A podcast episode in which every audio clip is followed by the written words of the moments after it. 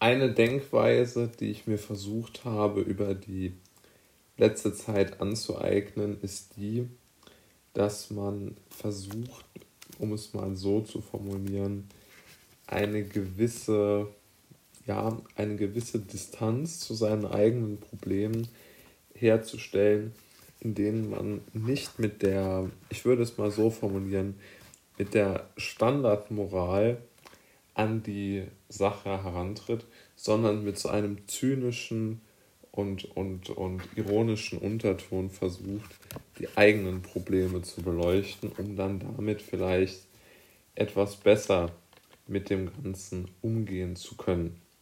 Was meine ich damit? Ich habe mich in letzter Zeit relativ viel wieder mit der griechischen Philosophie ähm, auseinandergesetzt und der Denker umfasst Diogenes.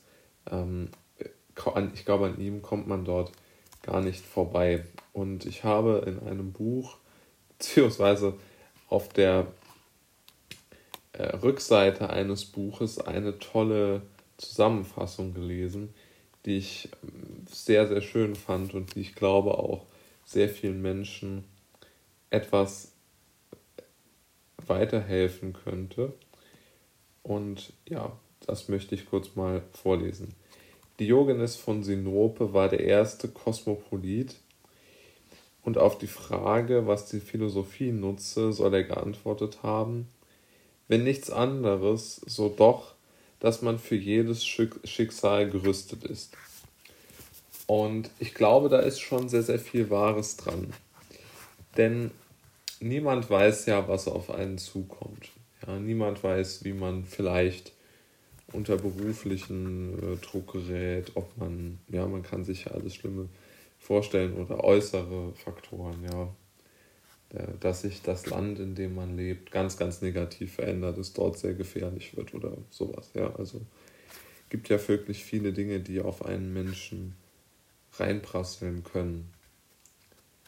Und ich glaube doch, dass es sehr, sehr richtig und, und wichtig ist, sich im, im Vorhinein Gedanken über diese ganzen Probleme und über diese ganzen Ängste zu machen.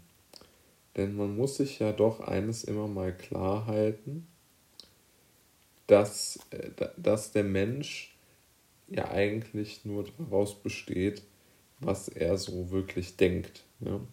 Also man kann ja sagen, ich denke, also bin ich, ja. Und äh, man, man denkt sozusagen ja vor sich hin und das Denken wird zum Fühlen und es wird ja nicht zu einer Realität. Also ich kann ja nicht erfühlen zum Beispiel, dass ich einen Betrag X auf dem Konto habe, sondern ich denke ja darüber nach, was ich mit dem Geld machen kann, welche Freiheit es mir bietet vielleicht möglicherweise und wie ich daraus dann ein schönes Leben für mich ähm, ja, erschaffen kann.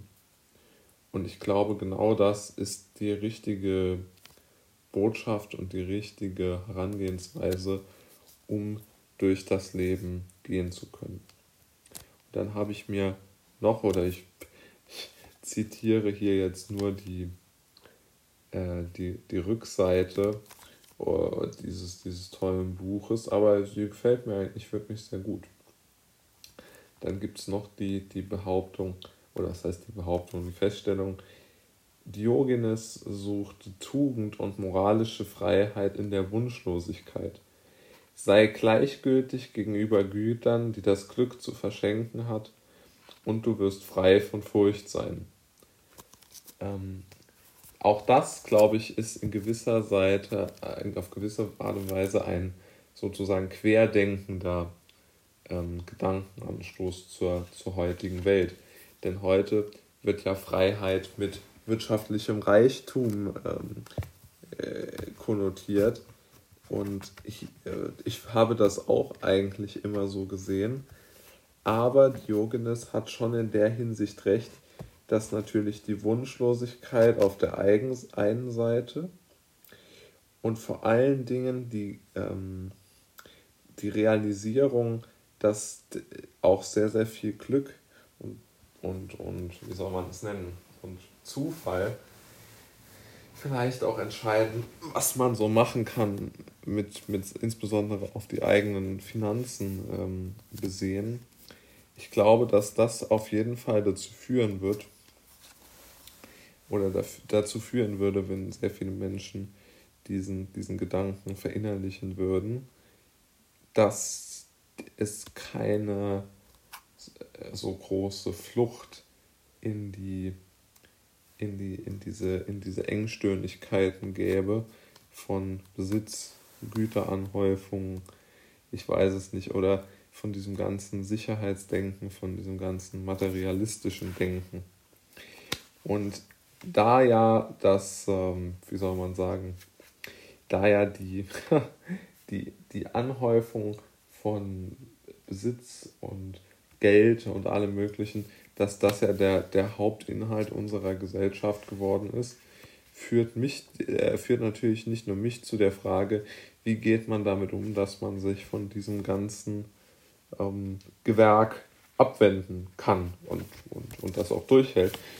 Und Diogenes Motto dafür war die Überspitzung, die Provokation und, und aber auch wirklich der, der gute Humor. Und ein paar sehr schöne Überlieferungen sind auch in diesem Büchlein mit involviert und da kann ich auch mal vielleicht etwas äh, draus zitieren. Ähm, als ein stümperhafter Zitherspieler von allen, von allen kritisiert wurde, zollte er allein ihm Lob.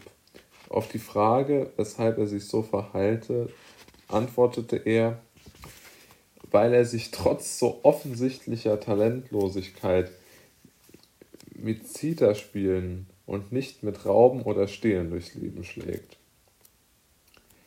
Und noch eine sehr, sehr schöne ähm, Formulierung, die mir wirklich enorm gut gefallen hat. Er bettelte einst eine Bildsäule um eine milde Gabe an. Als man ihn fragte, was er sich davon erhoffte, sagte, sagte er, ich übe mich darin, eine Absage zu erhalten. Und ich glaube, genau dieser Zynismus, diese, diese Umkehr der Standardmoral, also nicht sozusagen die Hoffnung in den Vordergrund zu stellen, sondern die Hoffnung auf eine Absage. Ich glaube, genau das kann jedem helfen, ein bisschen besser mit seinem Leben klarzukommen. Und vielleicht kann mal jeder darüber nachdenken, wie er mit der, mit der Infragestellung der Standardmoral sein Leben verbessern könnte oder erträglicher machen könnte.